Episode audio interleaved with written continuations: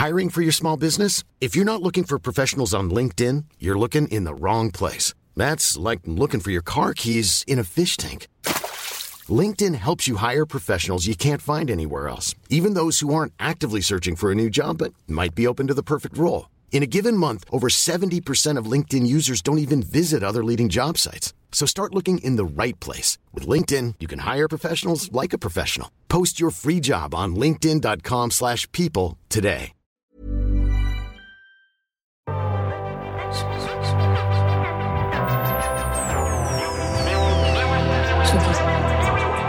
Remise Session, en direct du Carmen, Antoine Dabrowski et Angèle Châtelier. Et oui, bonsoir à toutes, bonsoir à tous. On est donc en direct du Carmen, c'est dans le 9e arrondissement de Paris. C'est un endroit un, peu mythique, hein, puisque c'est dans cet immeuble que Georges Bizet a composé, euh, a terminé la composition d'une œuvre qui s'appelle Carmen, en effet. Et je suis avec ma camarade Angèle Châtelier. Salut, Salut Angèle. bonjour à tous. Et alors, euh, c'était Syndéx au platine qu'on a pu entendre sur Tsugi Radio. Syndéx qui vient de sortir son premier album qui s'appelle Way Back Home chez Cracky Records. Et c'est un de nos invités ce soir. Et nous avons aussi autour de cette table Piu Piu, célèbre DJ, présentatrice de Canal Piu sur Canal Plus et cofondatrice de Good Sisters, agence artistique qui représente des mannequins et des artistes femmes. Salut Piu Piu, bienvenue. Salut.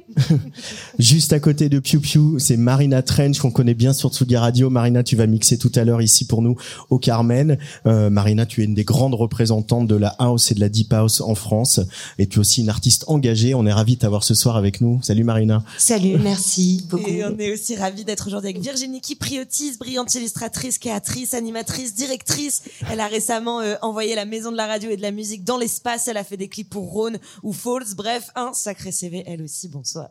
Salut. Euh, et ce soir, on va se demander, Angèle, si la fête est toujours un art de vivre. Euh, Qu'est-ce que c'est que faire la fête aujourd'hui? Comment la fait-on? On a appris il y a peu que les jeunes faisaient moins l'amour, euh, mais on a aussi appris, et c'est ce qui nous intéresse ce soir, qu'ils faisaient moins la fête. Et ça porte même un nom, la génération indoor. Ouais, selon un rapport appelé You Going Out, et ben les millennials et la génération Z apprécient moins la culture clubbing. Ils apprécient moins la culture clubbing, c'est fou quand même ça. hein. Les habitudes prises pendant, le pand- pendant la pandémie ont peut-être la vie dure. C'est l'inflation, l'envie d'être dans un espace safe, on y reviendra. Mais Atsugi, la fête, ça nous connaît et on n'est pas les seuls. Aujourd'hui, la fête euh, m'est totalement indispensable. Une des choses que j'adore pendant une fête sont les discussions complètement irréelles. C'est avant tout un moment euh, hors du temps, hors de notre temps quotidien. Elle est devenue très très importante puisqu'elle a un peu redéfini euh, qui je suis. La fête, euh, c'est cet espace indécent. Tout ce qui n'est pas décent le devient le temps de la nuit. Quand des inconnus se confient sans aucune barrière. Quand je fais la fête, quand je suis dehors, quand je discute, je suis vraiment moi-même. Jamais ça n'arriverait dans un autre contexte, ça. À part chez un psy ou au confessionnal. Puis après, on retourne danser comme si de rien n'était. C'est la messe en plus fun, quoi. C'est finalement cet ultime Éden où l'on reconnecte avec son insouciance, sa part d'adolescence. La fête, en fait, c'est plus belle la vie, mais c'est quand même plus poétique que la série du même nom. Petite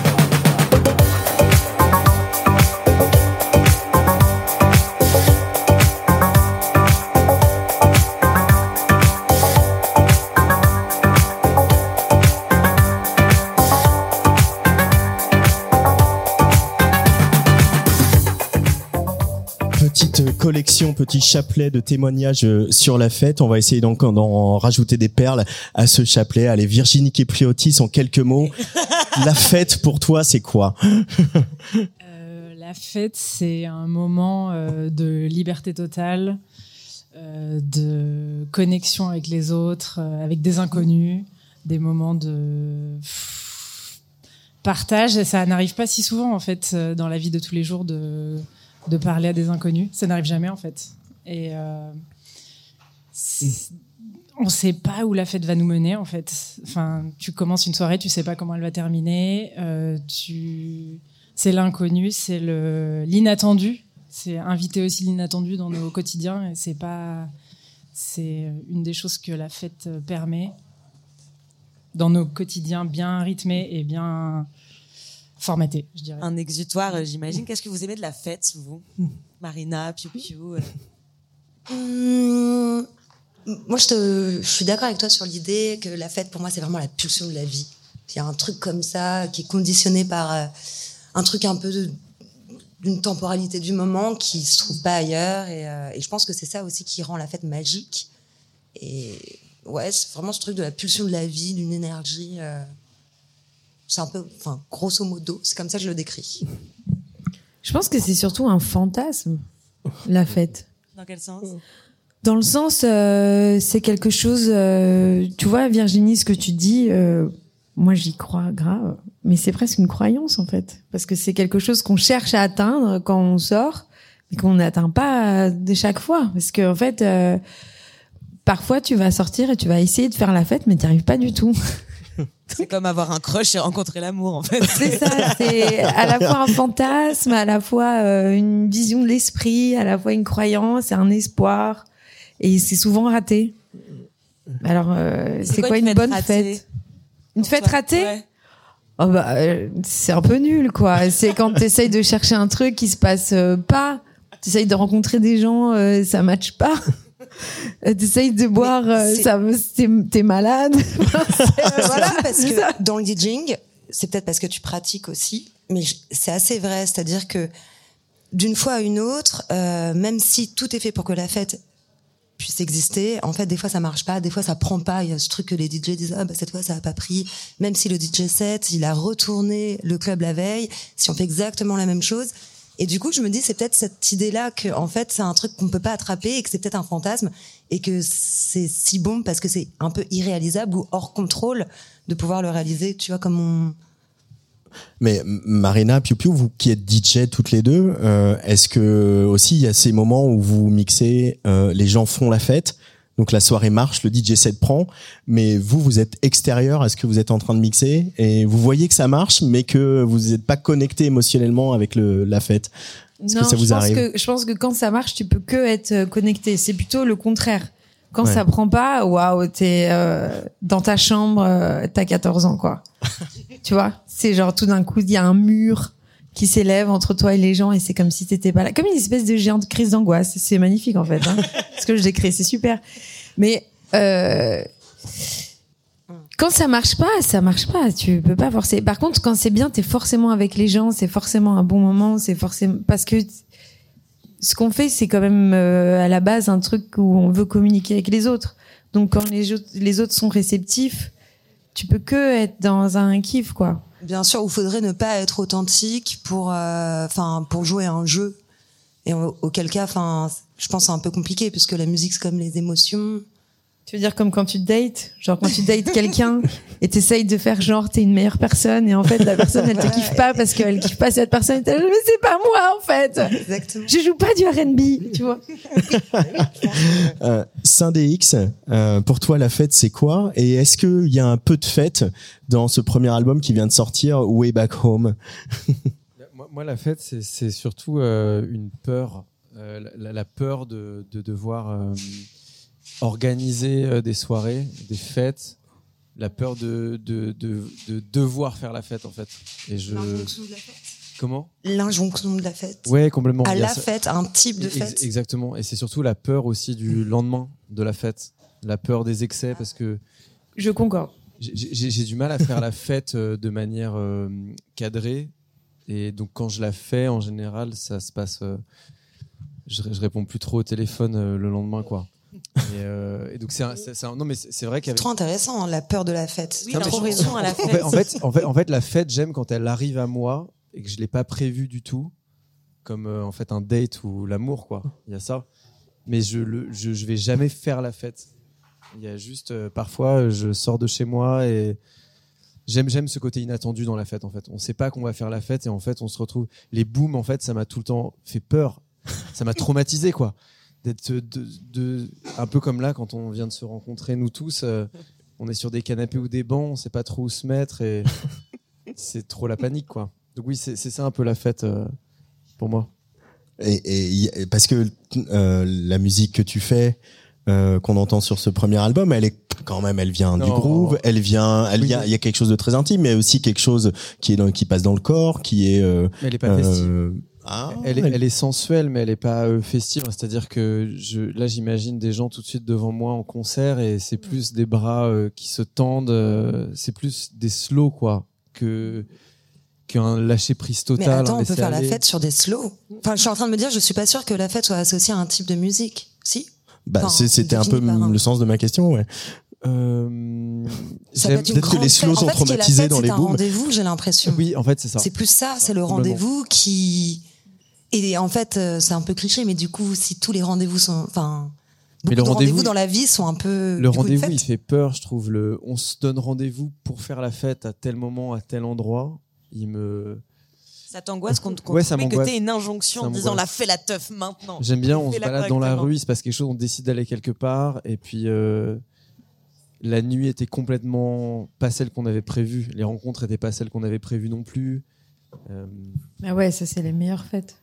c'est les meilleures fêtes. Mais c'est c'est le fantasme, vous en parlez de ça, mais je, je suis un peu euh, dans. Bref. C'est pas forcément le fantasme, mais c'est peut-être aussi le souvenir d'une fête réussie. Moi, je trouve que c'est pas mal. euh, on a tous eu une fête de malade qu'on essaye après de, de, de retrouver euh, nuit après nuit. C'est vrai, Parfois, c'est vrai. elle revient. Et même de la recréer. Ouais, de là, la on va, on va retourner à tel endroit le, le soir, le samedi soir, le même soir. on va refaire les mêmes trucs, on va commander la même chose à boire. Et c'est pas ça la même chose. Justement, il y a des lieux euh, que vous préférez pour faire la fête? Est-ce que ça peut être une salle de concert? Est-ce que c'est un club? Est-ce que c'est un bar? Vous, qu'est-ce que vous aimez le plus? Quelle ambiance vous aimez le plus? Alors moi j'ai deux euh, temporalités entre guillemets. J'ai euh, dans ma vie plus perso, euh, j'aime faire la fête euh, dans un bar en bas de chez moi, euh, tout simplement en mangeant un super plat, tout simple, avec mes amis. Ça c'est des super rendez-vous de fête pour moi.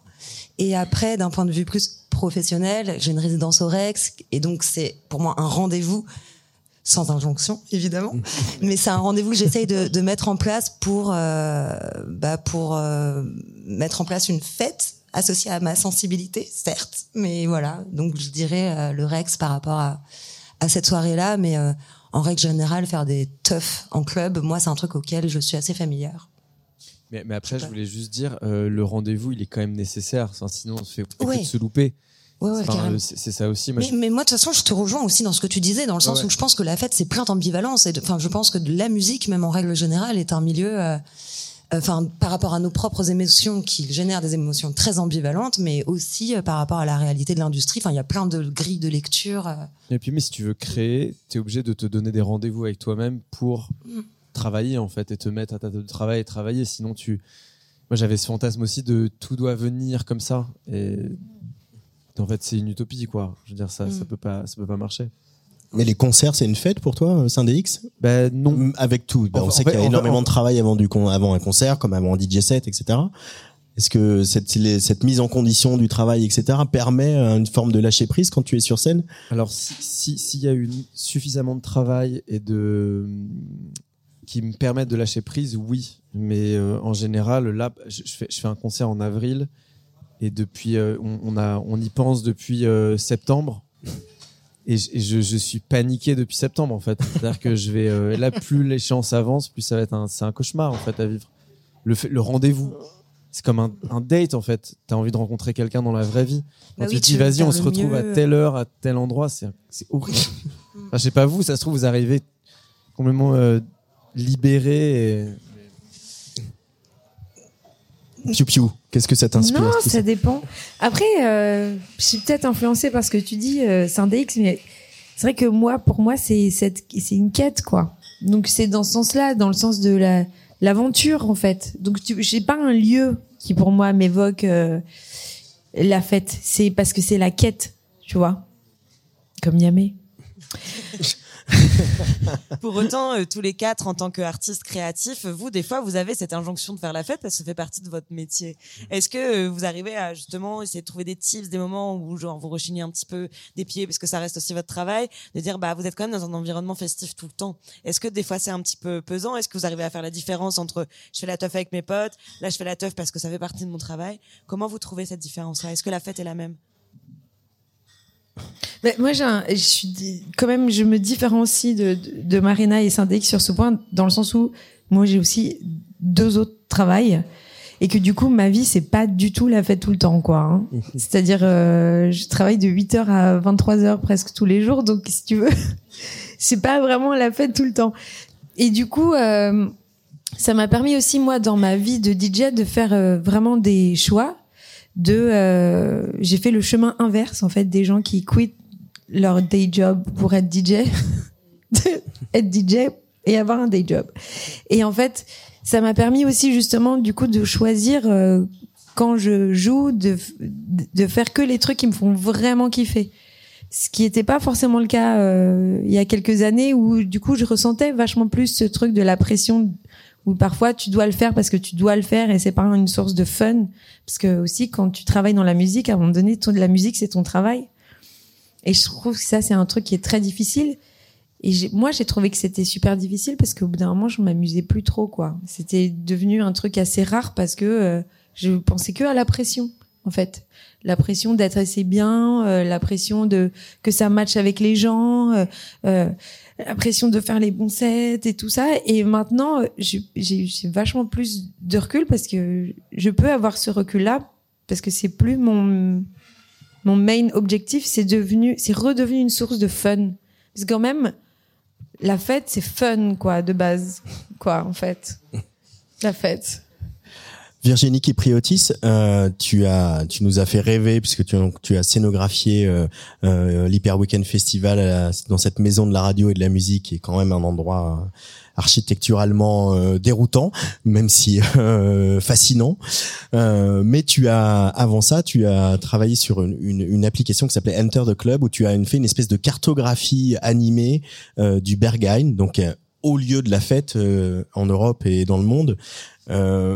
Déjà, ton expérience à toi de clubeuse, de fêtarde par rapport au, au Berghain, euh, pourquoi le Berghain il est si cher à tes yeux, à toi? Ah ben, le Berghain, il est si cher à mes yeux parce que c'est un lieu, euh, moi que j'ai découvert hyper tôt, enfin hyper tôt, dans ma vie, à moi, de, de, de, de fêtarde. Euh, en 2006, j'ai mis les pieds pour la première fois et franchement, j'ai fait waouh, euh, qu'est-ce que c'est que ce lieu? Je suis arrivée dans un. Moi, j'avais une pote, euh, enfin, je suis, je suis partie rendre visite à une pote qui vivait à Berlin, qui m'a dit Viens, on va au Panorama Bar. Moi, je, je pensais que c'était vraiment un bar à cocktail euh, avec vue sur Berlin. J'arrive dans espèce... J'étais complètement, euh, complètement pas du tout dedans. J'arrive et là, je rentre dans ce lieu de fou. Une, centrale électrique, 30 mètres de hauteur sous plafond, du béton brut, bon voilà, des mecs, 50 mecs en cuir, en harnais, et c'était un peu un choc pour moi. J'étais waouh, est-ce que j'ai le droit d'aller là? Est-ce qu'on est autorisé? Enfin voilà. Bref, c'était c'était il y a longtemps. Maintenant, le, le Berghain il y a eu tout son tout, tout, tout, ce truc autour du Berghain. Mais en tout cas, moi, ça m'a vraiment fait découvrir. C'est un lieu qui m'a fait découvrir bah, déjà euh, que j'étais queer, que j'étais. Enfin, ça a été un lieu où je me suis un peu construite identitairement. C'est un lieu où j'ai tellement aimé regarder les gens euh, kiffer pendant 48 heures que ça m'a inspiré des illustrations, que ça m'a un peu lancé dans mon dans, un projet artistique de d'illustration de, la fête de voilà c'est je trouve que c'était euh, c'est vraiment un lieu de liberté euh, de dingue à cette époque-là. Euh, Maintenant, il y a beaucoup d'autres choses. Mais ce qui est fou, bon, quand on regarde ton travail, on, on reconnaît euh, voilà quelque chose qui se dessine tout au tout au long, mais d'avoir aussi mis en avant le côté et c'est pas du tout péjoratif bisounours de ah la fête au Berghain, euh, ce qui avec énormément de couleurs. C'est pas forcément la couleur qu'on a en, quand on pense au Berghain, on passe pas forcément en couleur. On pense plus en noir et blanc, on pense plus en recoin sombre, au béton comme tu le dis, etc. Et toi, tu l'as tu l'as mis la couleur des émotions et de la joie, quoi. C'est est-ce que est-ce que c'est comme ça qu'on peut le, le voir? Ouais, parce que je crois que j'avais vraiment envie d'emmener aussi les gens dans une forme de rêverie. Je trouve que parfois dans la fête suivant euh, l'état dans lequel tu te trouves euh, à, un moment de la soirée, tu rentres dans des états altérés qui t'emmènent euh, entre la réalité, la rêverie, et je trouve que c'est assez cool d'emmener les gens dans un monde un peu un peu fantastique, un peu surréaliste, et de pas rester littéral sur un traitement de la fête, voilà Donc c'est vrai que je mets vachement de personnages un petit peu. Moi, je viens du dessin animé et effectivement, je, mets des personnages complètement cartoon qui viennent nous prendre la main et nous emmener dans leur voilà. C'est un peu un, monde entre rêve et réalité, quoi. Et, juste pour finir là-dessus, le, le Berghain, ils, ils ont, ont fait un retour sur ce travail? Parce que pour, pour la petite histoire, il y avait un jeu de société qui était sorti sur le Berghain que, que j'ai, qui est extrêmement drôle et que le Berghain a fait interdire.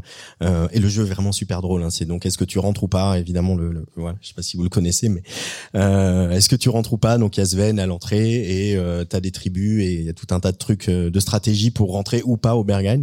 Euh, toi, quel, quel a été les retours si tu en as eu euh, du club?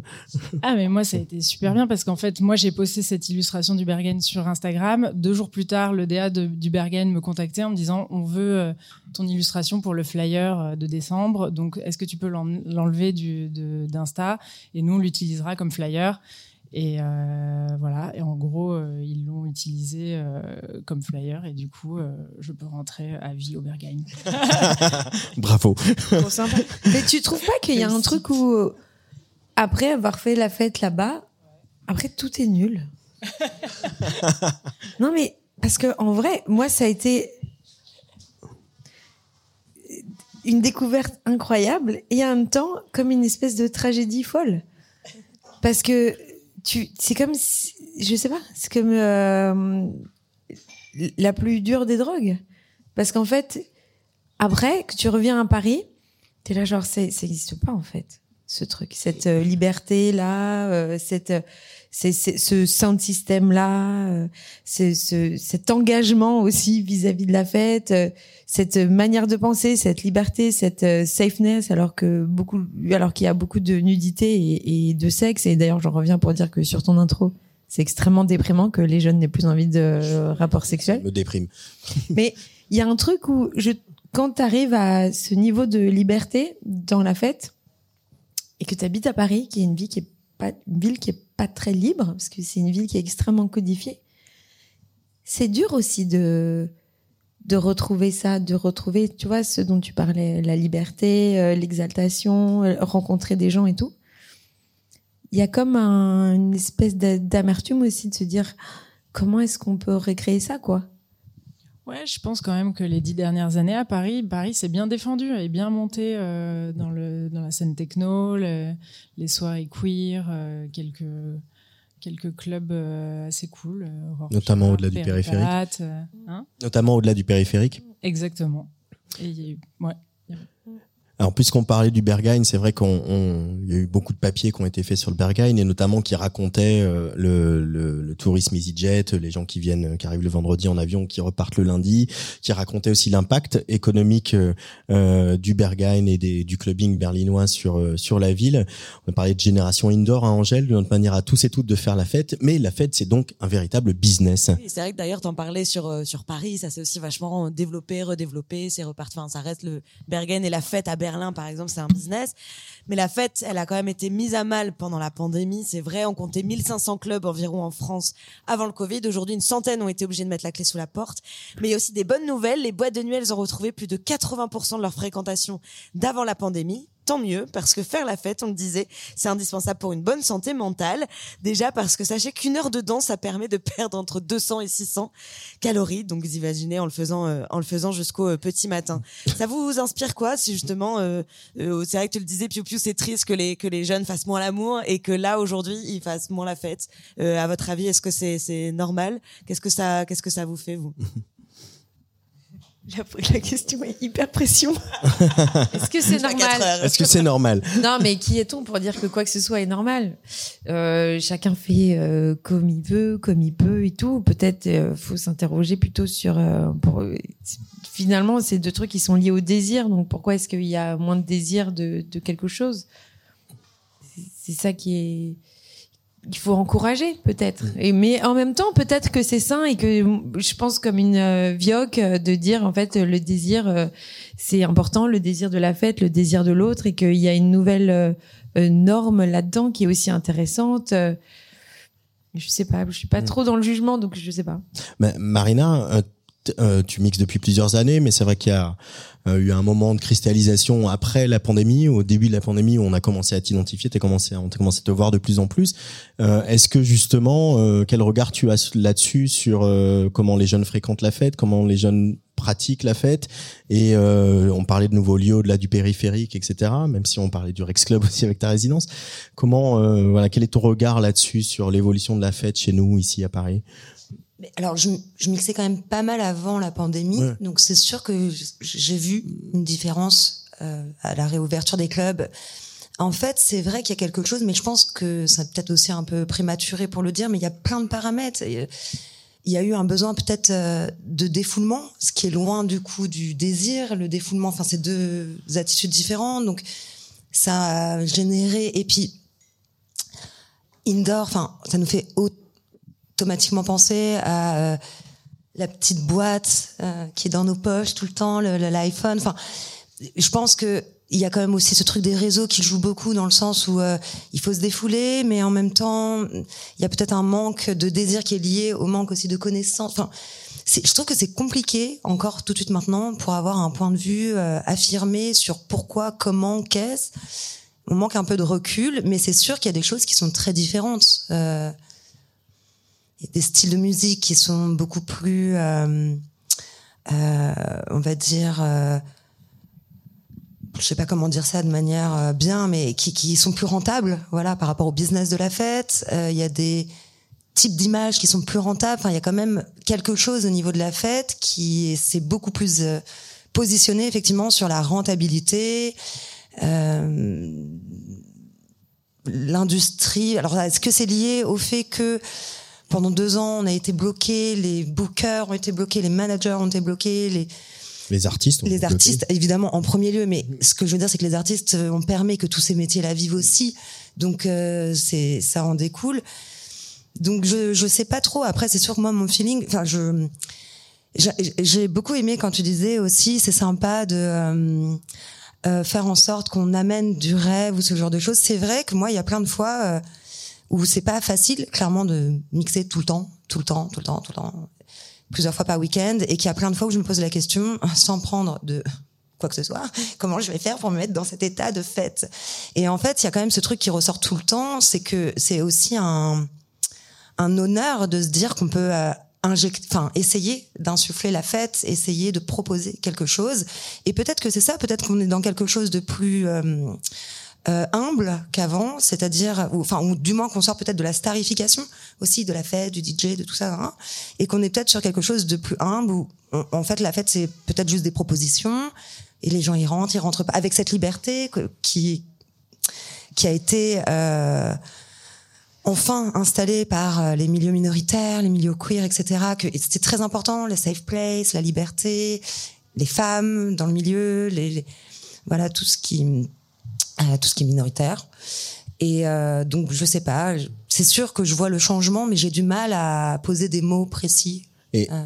est-ce qu'il y a un renouvellement du public? Est-ce que tu le sens ça? Qu'il y a une, des, des même si certains font moins la fête, qu'il y en a d'autres qui viennent et qui investissent des lieux ou qui peut-être ont des propositions. Euh... Alors pas encore en termes de promoteurs. Je trouve que euh, c'est pour ça que peut-être aussi un petit décalage. Je trouve qu'en termes de lieux, de promoteurs, etc. C'est toujours les mêmes loulous et les mêmes louloutes entre guillemets.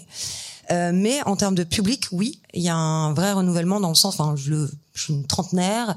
Après le Covid, euh, tous mes potes trentenaires, plus personne ne sort. Enfin, il y a eu un truc comme ça d'assez. Euh, et bah ouais, alors que il me semblait qu'avant la, la, période du confinement, c'était un peu plus mixé de ce côté-là. Et après, effectivement, il y a quand même toute une nouvelle génération qui connaît rien à la teuf, entre guillemets. Enfin, c'est pas qu'il faut connaître quelque chose de la teuf, mais qui expérimente les, les premières teufs dans ce contexte-là. Donc forcément, ça, ça, ça amène un nouveau public qu'on apprend aussi à connaître et analyser. Enfin, ça, ça va pas que dans un sens. Je pense que ça va dans deux sens aussi. C'est quoi le nouveau public? Euh, alors, je parle simplement des, des, bah, des jeunes qui ont 18 ans sur leurs années Covid et qui sortent euh, en club là euh, sur 20 ans euh, qui euh, ont besoin plus de ce enfin de ce que j'ai ressenti qui ont eu plus le besoin de se défouler que de rentrer un peu en connexion avec le lieu, l'endroit, la culture de cette musique, plus un truc d'immédiateté de un truc physique en fait, tu vois de mais bon, Après, c'est que mon ressenti, quoi. Mais euh, Syndex, euh, ça te parle tout, ce qu'on dit là Puis toi qui as peur de la fête? En fait, ça, me parle, mais euh, c'est vrai que le, je, je sais pas si c'est le confinement qui a amené ça euh, en moi ou l'âge ou autre, mais je, je sors beaucoup moins qu'avant. En tout cas, C'est pour ça que cet album il parle aussi de ça, c'est que c'est le. C'est un album sur la maison et je m'étais jamais vraiment senti à la maison quelque part. J'avais tout le temps besoin d'être euh, à droite, à gauche, d'être en voyage, d'être euh, sur la route ou dehors. En fait, j'arrivais pas à avoir même un endroit dans le monde où que, j'appelais la maison vraiment. Bon, j'ai quand même une maison euh, chez ma mère, mais justement, en fait, je suis retourné chez ma mère pendant le confinement. Et c'est, peut-être euh, à partir de là que. En fait, j'ai- je, me sentais sclérosé quand j'étais chez moi. Avant, il y avait ce truc où il fallait sortir, il fallait. euh, même si j'ai peur de faire la fête, au final, j'avais besoin de sortir et d'aller dans des bars, en- entre autres. Et. euh, comment dire? C'est dur parce que là on n'est pas en interview en fait il y a vraiment plein On est en public au Carmen, mais ils sont tous en train de faire la fête avec une bière ou un cocktail, hein, donc plus, ça va, euh, toutes ça des va. choses trop intéressantes. Euh, euh, qu'est-ce que je voulais dire? Non, je, je me suis. euh, j'ai C'est vrai que depuis euh, cette pandémie, ça, ça a quand même changé la face du monde. Oui, et puis il n'y a pas que la pandémie. Enfin, je me permets de le préciser. Il y a quand même aussi l'état mondial.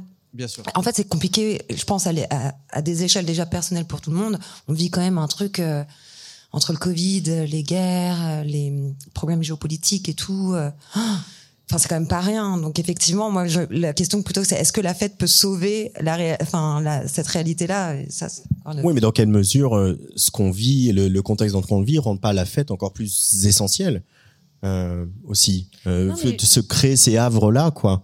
Je pense que aussi il y a eu MeToo entre tout ça. Ah oui. Et que Bien ça, sûr. ça a aussi beaucoup euh, framé quelque part les relations euh, entre les uns et les autres, Euh, les relations aussi de bienséance, de politesse, de, de bienveillance. Et c'est ça, c'est aussi apprendre des nouveaux codes euh, pour être ensemble, se respecter et arriver à, à être libre. Et je pense que pour peut-être pour certaines personnes, c'est compliqué de se sentir libre parce que peut-être que dans l'apprentissage de l'éducation et que pour certaines personnes, c'est compliqué de se sentir libre en même temps que de, de avoir du soin pour les autres. Et je pense que ça, c'est aussi un nouvel apprentissage pour beaucoup de gens. D'ailleurs, ça a été un sujet dans les milieux festifs euh, pendant plusieurs années et c'est important parce que c'est des discussions qui sont super importantes. Mais je pense que ça participe aussi au fait que les gens peut-être aient eu peur, peut-être pas dans le même sens que toi, euh, Syndex, mais en tout cas qu'il y ait une appréhension parce qu'en fait la liberté, on sait peut-être plus trop ce que ça veut dire. Et que euh, c'est vrai que ça fait partie des, des raisons qui peuvent potentiellement expliquer le fait qu'on voilà qu'on sorte un petit peu moins c'est que la fête est pas toujours safe elle l'est toujours pas.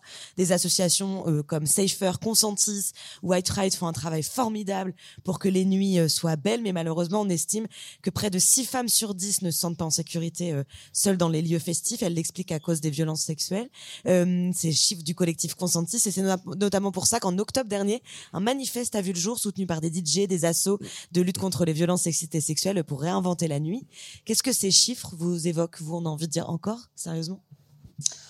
Oh bah non, enfin pas encore dans le sens où on est en pleine euh, transition sur l'acceptation de ces chiffres, l'acceptation d'une réalité sur le terrain et tout, et que, enfin, désolé, mais tu disais les personnes qui se sentent moins à l'aise parce qu'en fait maintenant il faut faire attention aux autres, bah qu'ils restent chez eux. Moi, ça me va très bien. Enfin, vraiment. Alors parce- attends, excuse-moi, j'ai jamais défendu ces personnes-là. Non, non, mais non, d'une mais que ce soit pas ils ont très connu. peur parce qu'ils se sentent moins libres, parce non, que du bah, coup ils non mais attends, que, euh, excuse-moi, tu vas pas commencer à me dire que je suis pas, que je protège pas les gens. Non mais attends, non. Ce que je veux dire, c'est que ça. Je dis juste que Non. sur cette phrase qui pouvait porter à confusion, c'est Alors, sûr que moi, laisse-moi être tête, Ce que je veux dit, dire, c'est que- qu'il vaut mieux qu'ils restent chez eux. Ça nous arrange toutes et toutes. Mais Et totalement. je suis sûre que tu es d'accord avec ça. Mais c'est pas ça l'enjeu. Le truc, c'est que je pense qu'il y a des gens, il faut aussi le comprendre, c'est que je suis la première personne à défendre les combats féministes. Bien sûr, il n'y a pas une attaque de ma part. Vraiment depuis 15 piges. Donc, ce que je dis, c'est que juste, c'est bien en fait qu'il y ait des gens qui commencent à flipper de leur attitude. Oui, ah c'est bah, c'est important. C'est hyper parce important. que c'est que à partir du moment, malheureusement, on a compris que c'est il y a que la peur qui leur a permis à un moment donné de peut-être commencer à se remettre en question et du coup qui se sentent moins libres.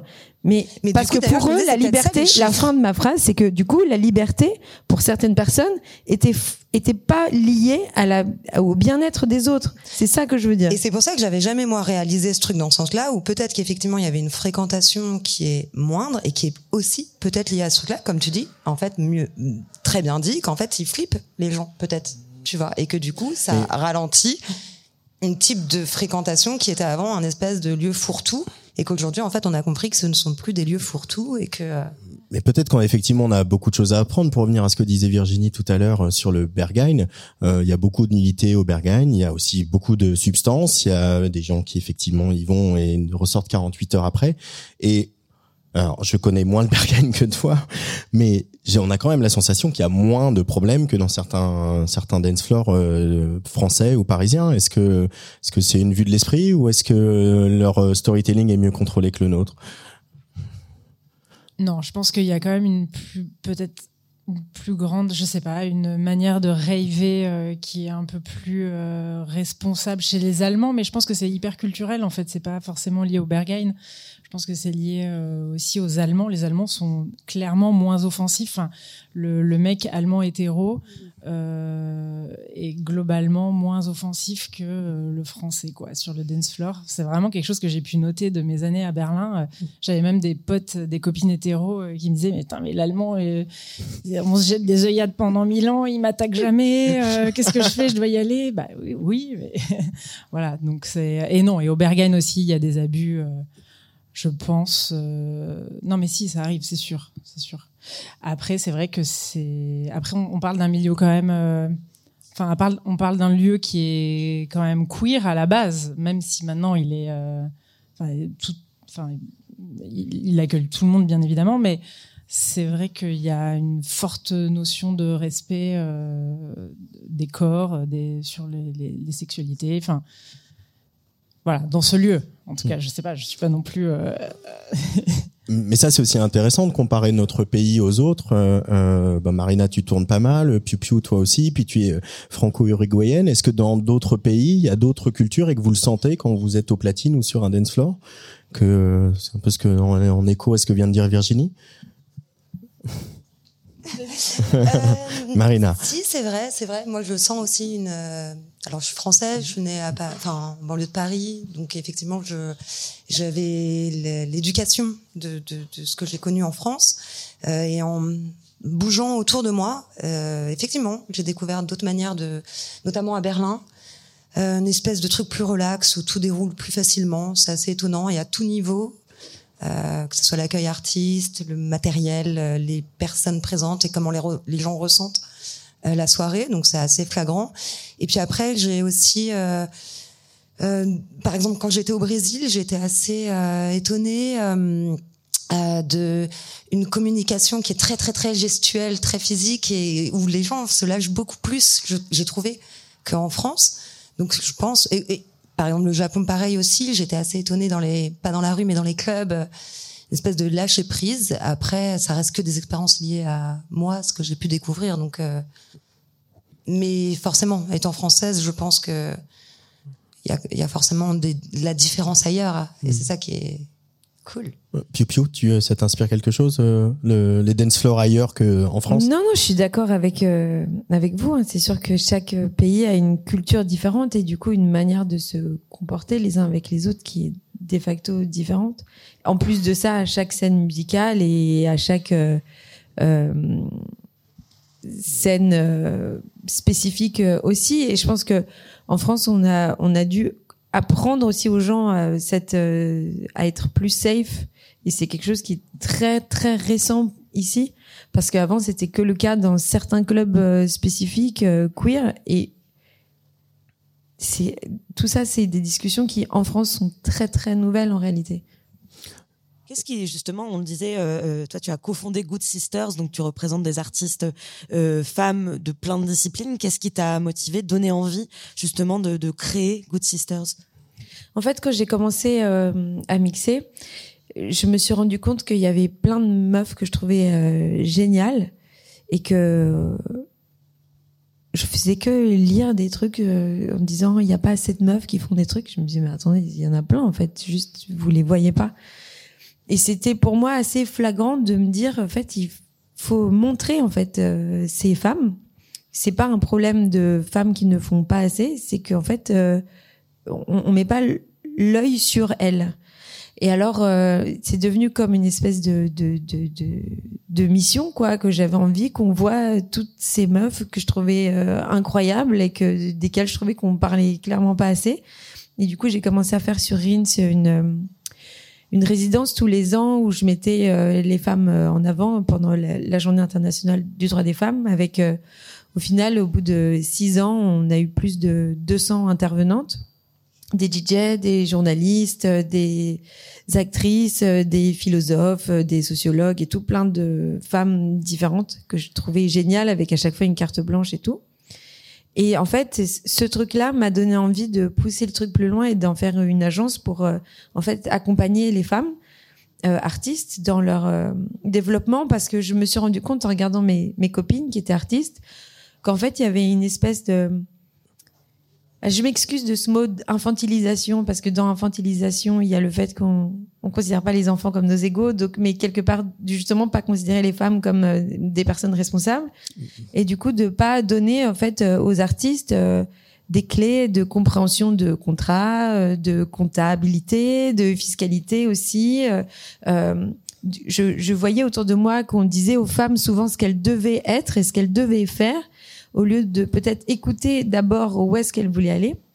Et c'est ça qui m'a passionnée en fait. C'était euh, d'essayer d'accompagner euh, ces personnes euh, dans leur cheminement artistique pour que ces personnes soient vues, pour qu'elles soient accompagnées d'un point de vue euh, euh, vraiment global, pour qu'elles puissent aller là où elles veulent aller. Et c'était ça vraiment l'idée de base et c'est toujours ça aujourd'hui en fait.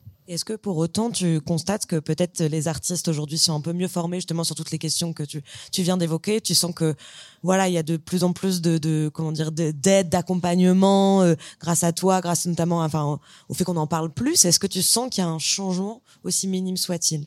Moi je pense que euh, aucun artiste ou aucune femme n'a peut-être euh, pas voulu s'intéresser à ça parce que quand on parle de l'argent que tu gagnes, t'as envie d'avoir les infos en fait. T'as envie de savoir, en fait, euh, ok, bah on m'annonce un budget quand je fais quelque chose. Pourquoi est-ce que euh, il me reste un tiers en fait à la fin? Je pense qu'il y a personne qui serait pas ok de comprendre ça. Euh, mais peut-être que ça s'est normalisé en fait de poser des questions parce que on t'engueule plus ou on te parle plus mal euh, si tu poses des questions. Et je pense que ça c'est un premier step. il y a plein de gens comme moi qui ont euh, lancé des initiatives similaires pour accompagner les artistes. Euh, et les personnes qui veulent accompagner les artistes. Et je trouve que c'est super important parce que c'est ça qui permet que ensuite les artistes puissent créer des choses qui sont super, quoi. Euh, euh, le paternalisme, le sexisme, tu en as rencontré dans ton parcours, Marina Trench? Ah bah oui, bah je vais pas les citer, ça sert à rien. Non, non, mais on n'est pas forcément là pour ça, mais ici, enfin vraiment, c'est mais même comme tout le monde dans une vie de femme euh, dans un pays européen, enfin c'est un truc quand même euh, global. Enfin, c'est des expériences que beaucoup trop de femmes vivent, euh, bien sûr, peu importe à quelle échelle dans la vie, et, et musique, cinéma, euh, même euh, j'imagine que dans les milieux des avocats, il doit se passer des trucs, enfin dans n'importe quel milieu, la cuisine, enfin. Donc je suis d'accord que, en fait, à partir du moment où il y a de plus en plus d'actions pour visibiliser justement bah, les femmes, les minorités, les pratiques, le fait que c'est possible et qu'on est, enfin, par et eh ben les choses progressivement elles avancent. Et vraiment, enfin moi je trouve, tu il y a plein de. En plus, euh, pour euh, comment dire, pour pour euh, parler avec des données, on a besoin d'associations qui référencent des noms, des, des chiffres, des donc toute action euh, qui peut parler de, de, cette avancée, elle est positive selon moi. Oui, ouais, parce qu'il y a euh, Flore Benguigui qui fait un podcast qui s'appelle Chercher la femme où mm. euh, euh, elle, elle enquête sur des femmes musiciennes qui sont trompettistes, compositrices de musique de film, chefs d'orchestre, etc. Et en fait, effectivement, un des drames, notamment en France, c'est qu'on n'a pas les données. Euh, mm. Et c'est ce qu'elle dit tous les mois dans son podcast, c'est-à-dire que à chaque fois qu'elle enquête, elle a des chiffres américains, elle a des données euh, de proportions euh, historiques, etc. Et en France, on n'a pas les données, on n'a pas les statistiques de qu'est-ce que c'est euh, être femme chef d'orchestre en France, depuis combien de temps il y en a, combien il y en a, est-ce qu'elle dirige des œuvres dans des grandes maisons, dans des plus petites euh, salles, etc. On n'a pas ces données. Ce qui est un Euh, petit peu ce qui- problématique. Ce qui est quand même à problématique, oui. oui. Mais euh, on a plus de données quand même sur les différences de genre que sur euh, les différences euh, de diversité en termes de ce qu'on des personnes racisées quoi en France, qui est un énorme problème aussi. Bien sûr. Euh, parce que euh, là aujourd'hui euh, on est euh, si ça parlait on est que des personnes euh, blanches et je pense que c'est aussi un, sujet qui est hyper important et qui est un sujet qui est très euh, clivant en France parce que on est une société qui est raciste et que c'est important de le dire et aussi de le de le confronter et que de par notre vision assimilationniste, j'arrive pas à le dire car je suis dyslexique, mais il y a beaucoup de paramètres qui nous empêchent en fait de nous rendre compte justement de ces chiffres et de pouvoir euh, même peut-être penser à la discrimination positive qui est euh, ce qui aux États-Unis euh, dans les domaines de la pop culture ont permis notamment au cinéma de faire émerger des nouveaux talents euh, qu'on qu'on soit pour ou contre, au final, euh, sur les dix dernières années, ça a permis de faire émerger de nouveaux acteurs, actrices, de nouveaux réalisateurs, etc., qui sont qui sont devenus des personnalités avec euh, énormément de pouvoir aux États-Unis. Aujourd'hui, on est encore loin du compte, et ça, c'est quelque chose qui est important aussi de se remettre en question à ce point de vue-là. Comment est-ce qu'on fait aussi pour euh, rendre de la visibilité à des personnes non blanches dans notre société, dans la mesure où on ne veut même pas, on ne peut pas euh, euh, voir euh, les chiffres de ces personnes?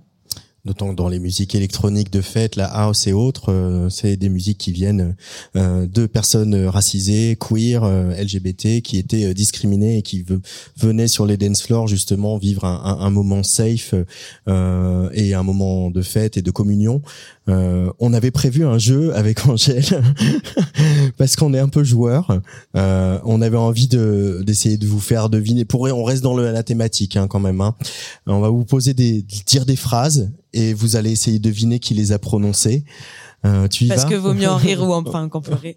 Euh, bah si vous êtes d'accord déjà. euh, Bah, après ouais. trois cocktails, les gars. Après le cocktail. Moi, je veux bien un autre cocktail. tu veux un autre cocktail? Ah, je crois qu'on appelle des co- ouais, ouais, je suis chaud aussi. Hein, Euh, on y va? Allez, vas-y. Ouais. La première question. Alors et le et si si vous voulez jouer aussi à ceux dans ceux qui sont qui sont là, n'hésitez pas. À votre avis, quel politicien a prononcé cette phrase? Un ministère de la condition féminine et pourquoi pas un secrétariat au tricot? Bah, euh, genre Gérard Darmanin. C'est- Ça peut être n'importe qui du gouvernement actuel. hein, donc, C'est vrai. C'est pas Ouais. faux. C'est vrai que j'avais pas vu les choses comme ça en mettant la réponse. Tous C'était De Gaulle, mais du coup, comme quoi ça a pas. euh, C'était De Gaulle en 1967. C'est fou quand même. ça, t- ouais, Euh, ça, ça t'inspire badant. rien du tout. ça. C'est vraiment genre, ouais, c'est chaud quand même. Bah, je suis, je suis content que ce soit déjà en 1967, genre bien loin, bien plus loin de nous que genre euh, il y a six mois quoi. Mais, mais il y a six mois, je pense que ça a été dit euh, comme ça. hein. Enfin, on en a un aussi qui a dit que les gens qui payent pas leur loyer doivent aller en prison. Pardon, parenthèse.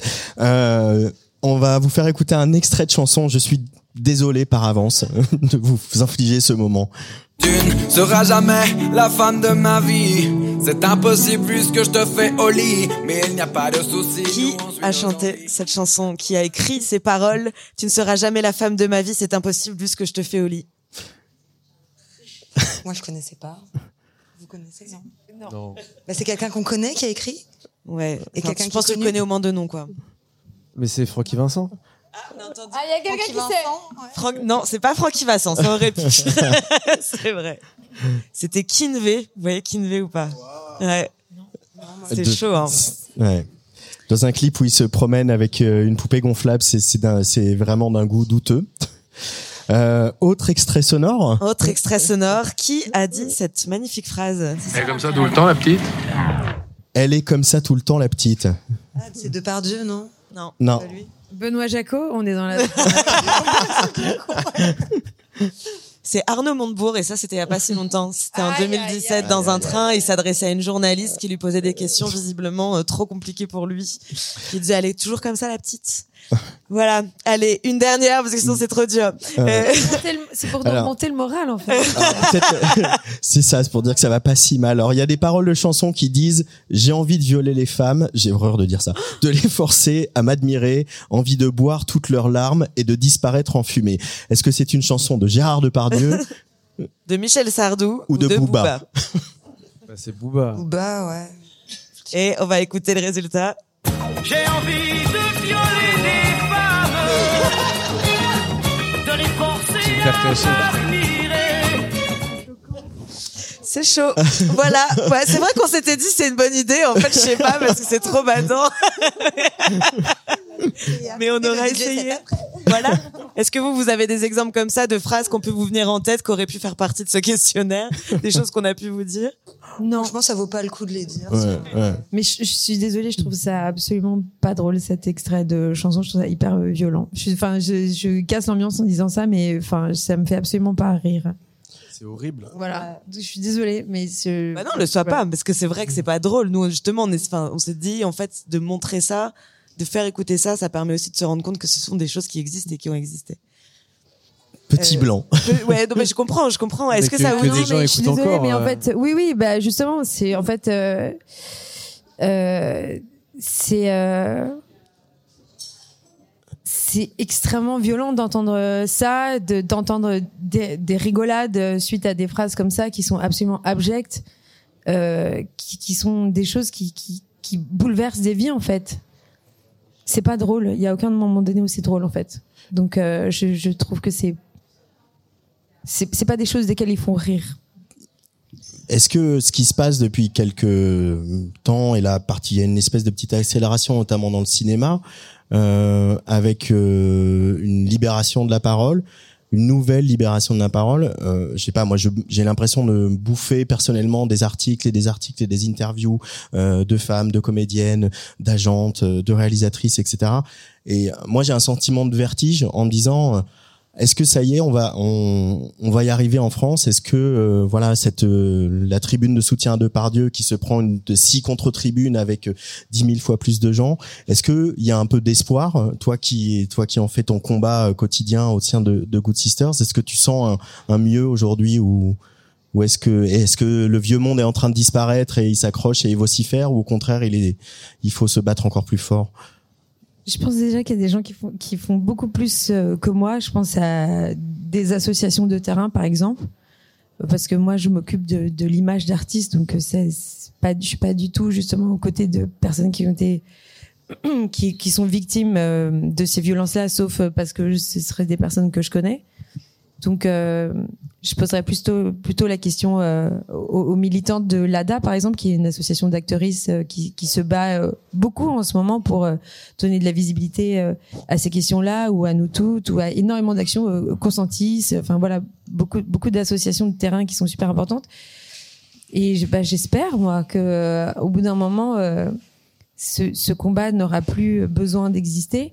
Je pense que surtout, on a besoin qu'il y ait des procès qui soient euh, valides, qu'il y des gens qui soient jugés coupables, parce qu'au au final, s'il y a autant ce besoin-là de parler, c'est parce que la, justice a beaucoup de mal à agir en France, parce qu'on n'est pas euh, euh, adapté aux droits européens, et du coup, c'est très compliqué de prouver qu'on n'est pas consentant, parce que c'est ça qu'on demande en France. Euh, et que c'est pour ça qu'on a 1% seulement euh, des, des, personnes qui sont accusées de viol ou de violences sexistes et sexuelles qui sont accusées. Et je pense que c'est sur ça qu'on doit se battre aujourd'hui euh, de manière très forte pour que justement, en fait, tu n'aies plus besoin de bouffer des articles, mais que en fait la justice puisse faire son travail, parce que c'est ça qui est important, en fait, c'est la réparation des victimes. Et on est très loin du sujet de base. Un grand merci dans tous les cas d'être d'être venu euh, dans à notre à notre micro cette première euh, Romy euh, musique. C'est une première omi-session i- ici au Carmen. On va quand même essayer de faire la fête parce que Marina, tu vas prendre les platines pour nous. Mais euh, tu as d'ailleurs tu vas jouer bah, le, tu joues ce week-end à Rouen. Oui, pour mon anniversaire, voilà. C'est ton ça sera la fête. C'est la première fois que je joue pour mon anniversaire, donc je me, j'arrête pas de me poser la question est-ce que ça va être un rendez-vous de fête Un rendez-vous, raté, je sais pas. Et puis tu seras à- de retour à Paris le 23 au 104. Ouais, avec euh, des danseurs, ça va être super. Et c'est un beau lieu de culture. Oui, bravo Bravo cette belle initiative de fête. c'est un bel lieu de fête. Virginie euh, qui priotise, on peut voir ton travail sur ton site, euh, notamment les clips que tu as fait pour Rhône, Falls. Euh, et puis euh, je pense qu'il traîne encore sur l'insta de l'Hyper Weekend quelques euh, photos et quelques euh, visions de ce que tu as imaginé pour cette maison de la radio et de la musique pendant pendant ce festival. Et puis bien sûr Enter the Club, de visiter le Berghain avec petit personnage. Tu, tu travailles sur quoi comme projet euh, pour euh, ce moment Je travaille sur des projets de séries, d'animation, de BD, de courts-métrages. Voilà, Le court métrage d'animation. Bon, on a on a hâte de voir ça. Et puis Syndex, tu vas prendre euh, la route dans pas longtemps euh, avec les concerts un petit peu partout. J'en vois là à partir du mois de mars, Nantes, Bruxelles, Strasbourg, Rouen aussi, Lille, Lyon. Euh, Qu'est-ce que j'ai? Paris, évidemment. La Gaieté Lyrique, ça, ce sera le, le 24 avril. Tu as hâte quand même, même si tu as un peu peur.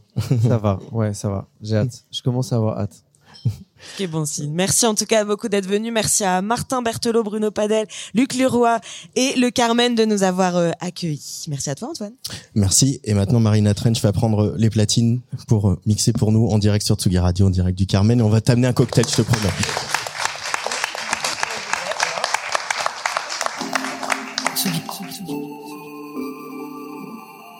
Tsugi, Radio. Remise Session en du Carmen. Antoine Dabrowski et Angèle Châtelier.